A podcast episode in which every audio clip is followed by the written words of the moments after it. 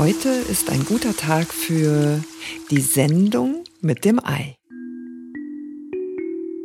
Wenn die Schokolade keimt, wenn nach langem Druck bei Dichterlingen Glocken klingen, sich auf Lenzes schwingen, endlich reimt und der Osterhase hinten auch schon presst, dann kommt bald das Osterfest. Die Sophisten und die Pfaffen stritten sich mit viel Geschrei.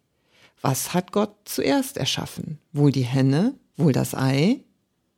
Wäre das so schwer zu lösen? Erstlich ward ein Ei erdacht.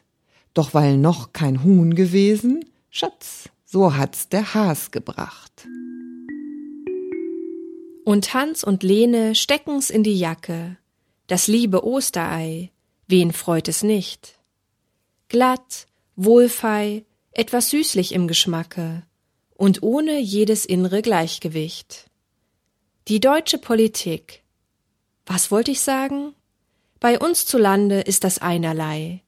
Und kurz und gut, verderbt euch nicht den Magen, vergnügtes Fest, vergnügtes Osterei. Lesedusche. Entdecke die wohltuende Wirkung des Lauschens.